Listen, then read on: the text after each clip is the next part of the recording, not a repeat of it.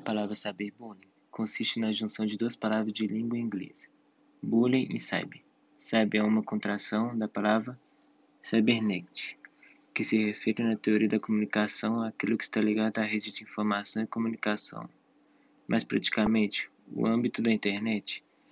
Já a palavra bullying é formada a partir da palavra inglesa bully, que significa valentão, acrescida no fixo ing, que indica continuidade da ação exposta em um verbo.